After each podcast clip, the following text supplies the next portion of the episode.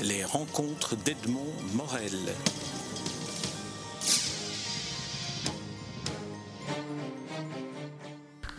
Philippe Clohagen, nous nous rencontrons à l'occasion de la publication d'un des derniers guides du routard en, date, celui que vous consacrez au débarquement et à la bataille de Normandie. Alors les, deux éléments sont importants parce qu'on parle rarement de ce qui a suivi le débarquement, mais avant d'entrer dans, le, dans le guide, dans le descriptif du guide, j'aimerais vous interroger sur ce qui le conclut. Vous dites qu'on est passé d'un tourisme du souvenir au tourisme de la mémoire. Alors aujourd'hui, nous sommes au lendemain des élections élections européennes où le Front National euh, emporte tous les suffrages, où euh, l'Europe semble avoir perdu toute crédibilité. Dans quelle mesure, d'après vous, est-ce que le type d'ouvrage qui évoque ainsi la mémoire de ces événements-là pourrait réveiller ce que peut aussi signifier l'Europe?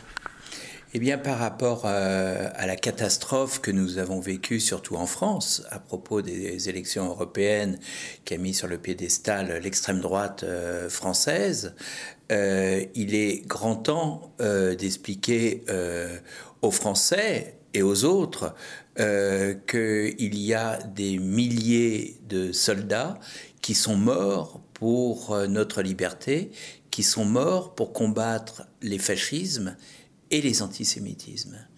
Et, c'est pour ça que je suis en deuil après ces élections, parce que la leçon de mémoire n'a pas du tout fonctionné. Euh, on, a vu euh, l'impact, la catastrophe que nous a amené le nazisme, euh, que nous a amené les inimitiés, les, les guerres entre nationalités. Et j'ai toujours considéré que l'Europe était un excellent et le meilleur moyen d'aller vers la paix.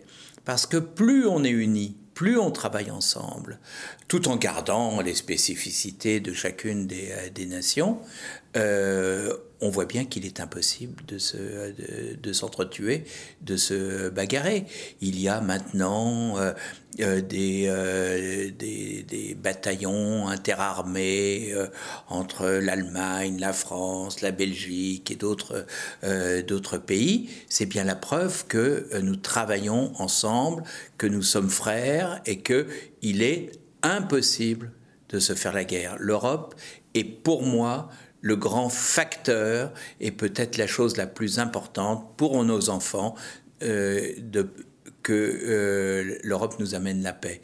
Nous sommes la première génération dans l'humanité de l'Europe à ne pas avoir connu la guerre et je me disais que l'Europe était justement ce dénominateur commun qui ferait que, par chance, nos enfants eux non plus ne connaîtront pas la guerre.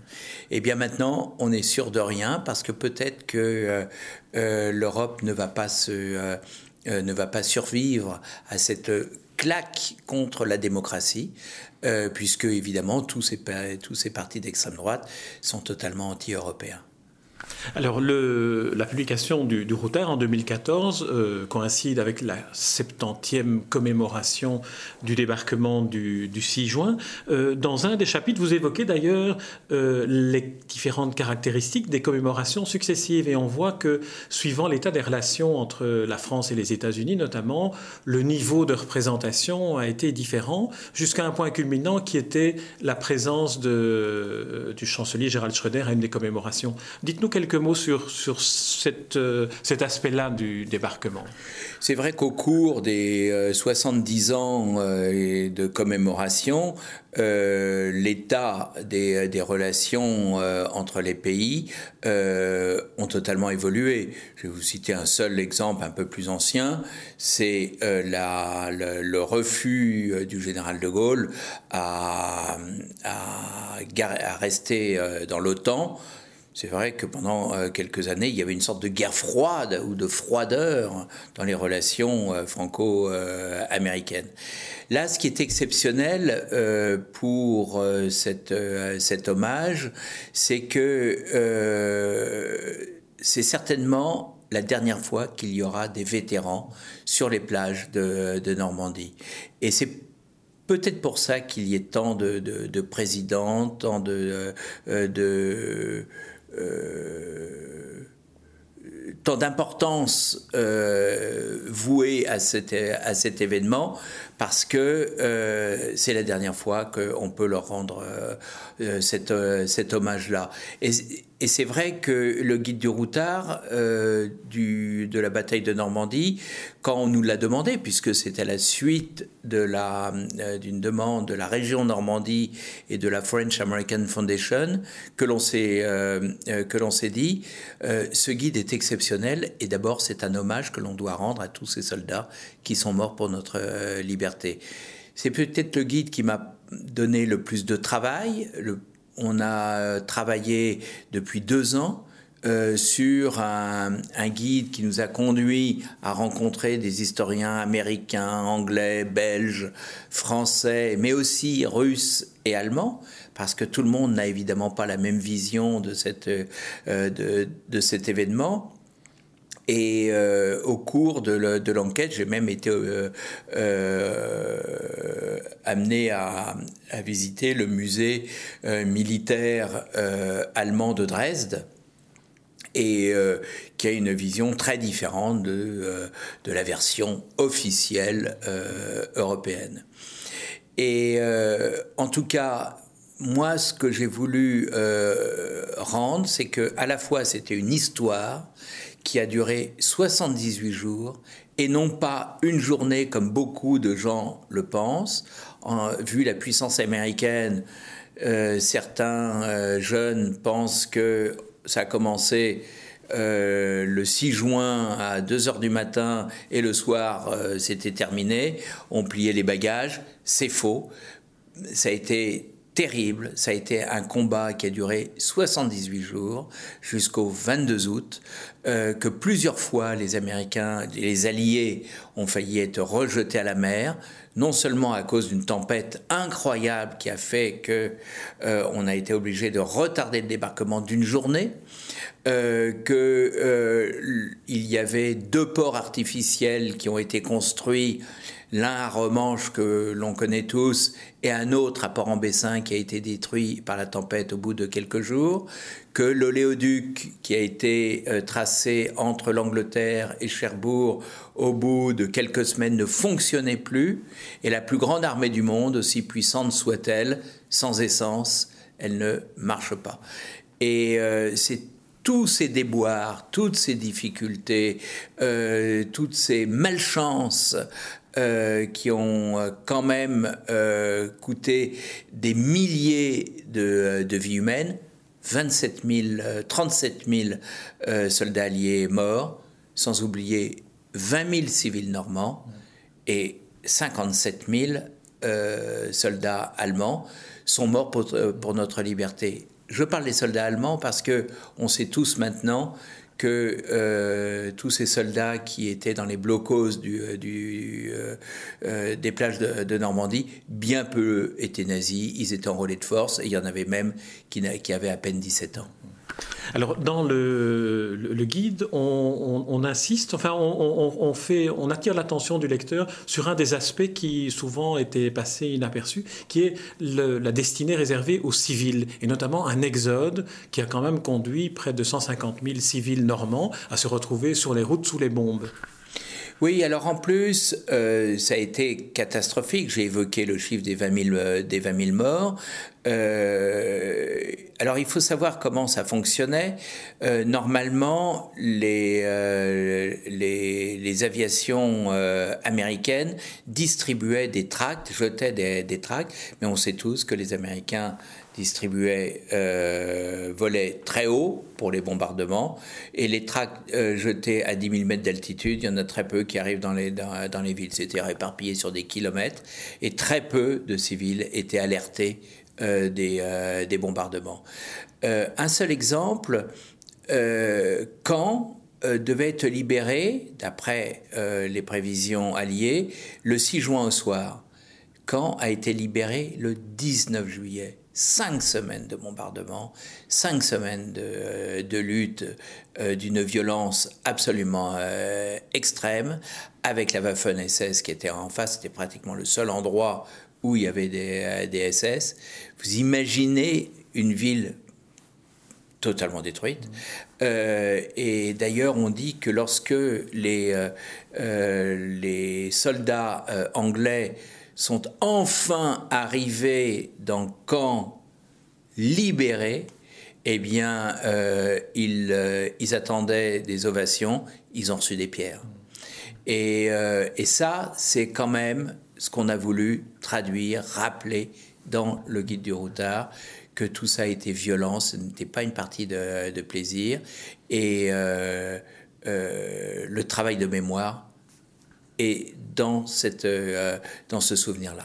Vous évoquez aussi dans un des chapitres d'ailleurs tout ce qui a constitué la, reconstruction de, ces villes détruites en décrivant, puisque c'est aussi un guide touristique, les différentes caractéristiques des, reconstructions, les architectures des années 40, 50 qui ont été mises en place. Alors que faut-il retenir de, ces, de cet urbanisme nouveau?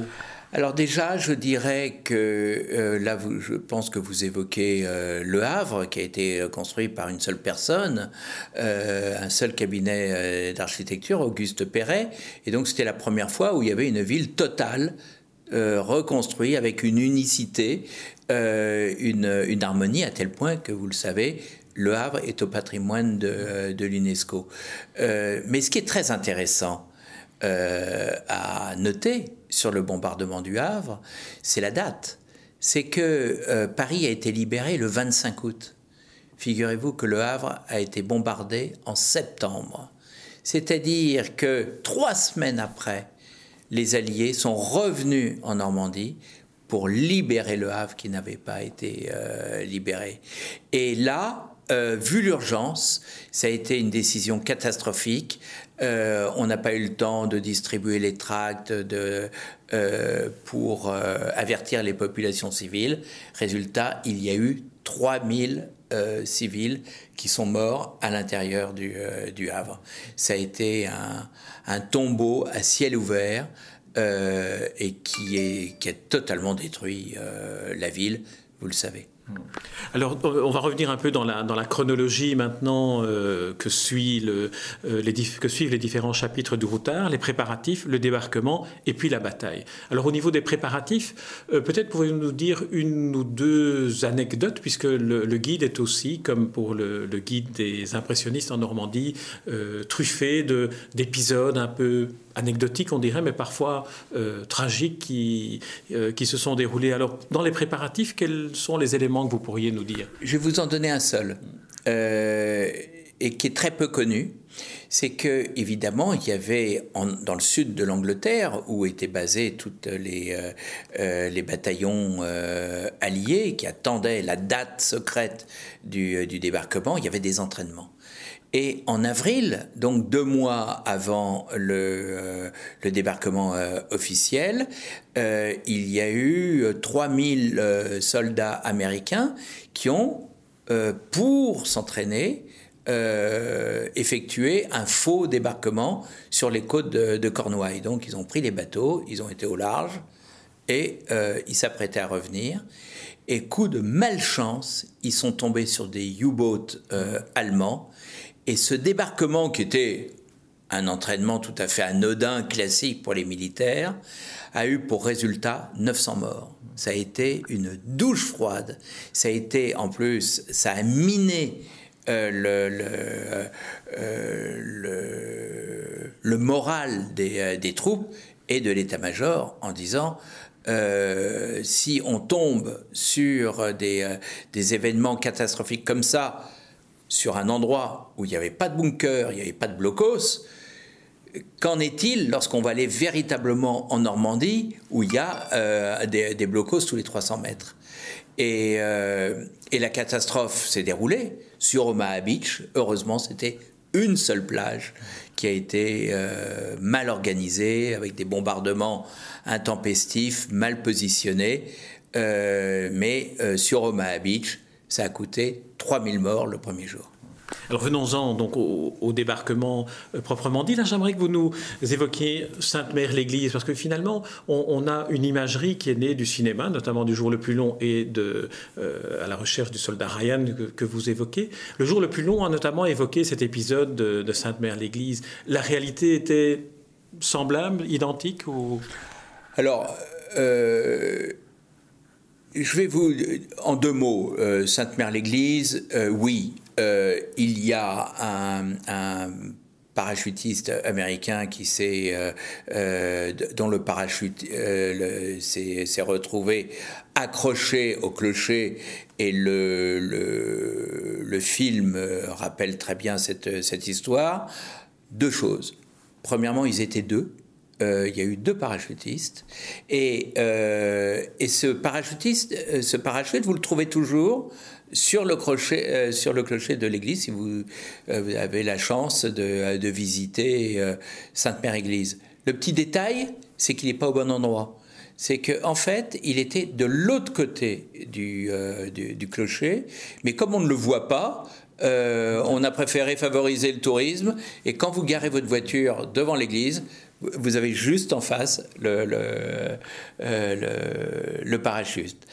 Euh, vous évoquiez le jour le plus long. Je vais vous donner une anecdote très peu connue sur le tournage du jour le plus long, qui est racontée par Daryl Zanuck, le producteur, dans sa biographie. Vous savez que le jour le plus long n'a pas été tourné en Normandie, mais à l'île de Ré et en Corse. Et à l'île de Ré, il se trouve que j'ai une petite maison euh, là-bas et euh, j'ai euh, un ami dont le papa a été figurant français pour le, jour le, plus long. Et, euh, donc, tous les figurants étaient évidemment français, à part les 57 vedettes américaines que l'on retrouve dans le, dans le film. Mais vous aviez donc la moitié des figurants qui avaient l'uniforme américain, l'autre moitié uniforme euh, euh, allemand.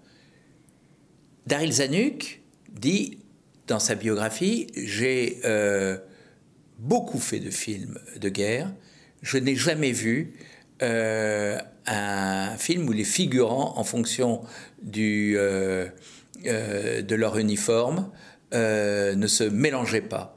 À la cantine, d'un côté, vous aviez les soldats allemands, de l'autre côté, les soldats euh, alliés. Ça a été très mystérieux, il n'y avait pas de mélange. Le soir, les soldats alliés euh, étaient contents de garder l'uniforme allemand pour rentrer chez eux, euh, pour frimer. Et les Français qui avaient l'uniforme allemand étaient très rapidement enlevés leur, uniforme pour se, mettre en civil. Et Zanuck avait oublié une chose, c'est que pendant la guerre, pendant le mur de l'Atlantique, la plus grande concentration de soldats allemands était sur l'île de Ré. Et pourquoi? C'est qu'il y avait 10 000 soldats avec l'uniforme allemand qui protégeaient la base sous-marine de la Palisse qui est juste en face, et 10 000 soldats allemands sur un total de 20 000 habitants. Pendant 4 ans, je peux vous dire que c'est un poids terrible. Et euh, c'était une mauvaise pioche pour les Américains parce que ça rejaillissait. N'oubliez pas que le, le, film a été tourné en 62, donc quoi, 15 ans après le, le, vrai débarquement, et euh, tout ça été nettement euh, et fraîchement dans la mémoire de chacun. Alors, on, lira aussi vos commentaires sur euh, euh, le plus grand réalisme qu'il y a dans le film de, Spielberg. Mais j'aimerais qu'on évoque euh, aussi brièvement la, bataille proprement dite. Qu'est-ce que, vous retenez de la bataille Et pourquoi est-ce que vous avez tenu à ce que cet aspect-là soit mis en exergue dans, le guide? Bah, D'abord la mémoire par rapport à, tous ces jeunes. Il y avait des gamins de 17 ans. et je me suis posé la question suivante. C'est que si un jour euh, le Canada envahit les États-Unis pour prendre le Massachusetts, et on vous euh, et on vous demande à vous, à moi, de reprendre l'uniforme militaire pour aller sauver les territoires américains du Massachusetts. Est-ce que vous iriez de gaieté cœur? C'était exactement la même chose pour les gens, les Américains d'Alabama, d'Arkansas, qui ne savaient même pas où était la, Normandie, qui ne connaissaient même pas les Français, qui avaient une notion extrêmement vague de la euh, de l'Europe. Ces gens ont risqué leur peau pour nous, pour notre liberté. Euh, certains y sont restés, certains sont enterrés dans le cimetière de Colville ou ailleurs. Euh, est-ce que on peut s'imaginer la violence et euh, l'interrogation de tous ces soldats, mais pourquoi aller se battre pour des inconnus? Et, euh, et c'est vrai que pour moi, c'est toujours un mystère. Alors si, pour conclure, on, devait identifier euh, dans, le, dans le guide et en Normandie quelques lieux un peu, je dirais pas originaux, mais qu'on connaît moins et que vous avez identifiés, quels sont ceux que vous nous conseilleriez d'aller visiter? Il y en a un qui est obligatoire, c'est l'entrée en Normandie, c'est le mémorial de Caen. Le mémorial de Caen qui est un, un musée compréhensible pour les ados, compréhensible pour les adultes. Tout le monde à son niveau euh, il, prend, il récupère euh, quelque chose, des anecdotes, de belles images. C'est un film parfait. Un film, il y a des films, mais c'est un musée de la non-violence. Et ça, c'est une grande leçon et une très belle introduction avant d'aller sur les plages de, Normandie.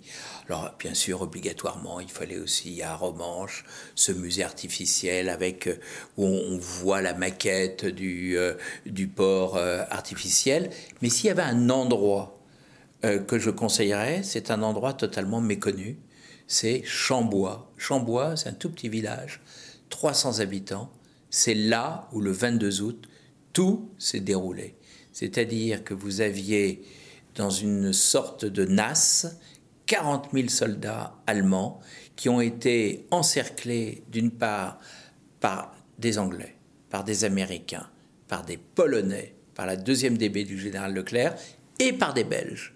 Et tout ça a fonctionné de concert. La, la poche s'est refermée. Ça a été le plus gros bombardement de la Deuxième Guerre euh, mondiale.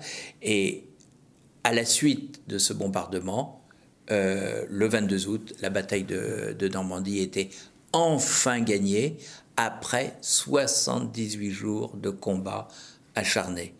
Et euh, Paris a été libéré trois jours après, 25 août.